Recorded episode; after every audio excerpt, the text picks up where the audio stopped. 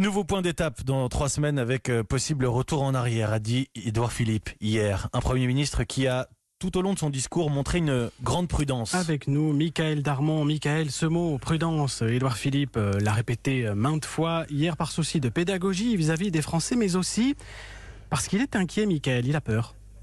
Oui, Édouard Philippe redoute plus que tout de devoir un jour rendre des comptes devant la justice, de se retrouver devant un tribunal accusé de n'avoir pas protégé la vie des Français face au coronavirus. Il a en tête l'affaire du sang contaminé dans les années 90, un scandale sanitaire qui avait poursuivi Laurent Fabius de longues années un de ses prédécesseurs à Matignon. On sait que dans les semaines ou les mois qui viennent, le chef du gouvernement sera auditionné par une commission d'enquête. Ça, il n'en a pas peur. C'est de l'explication démocratique. Non, ce qu'il craint, ce sont les plaintes au pénal contre le gouvernement, des plaintes de collectifs, de familles de malades ou qui ont perdu un proche et qui sont en train de constituer des dossiers.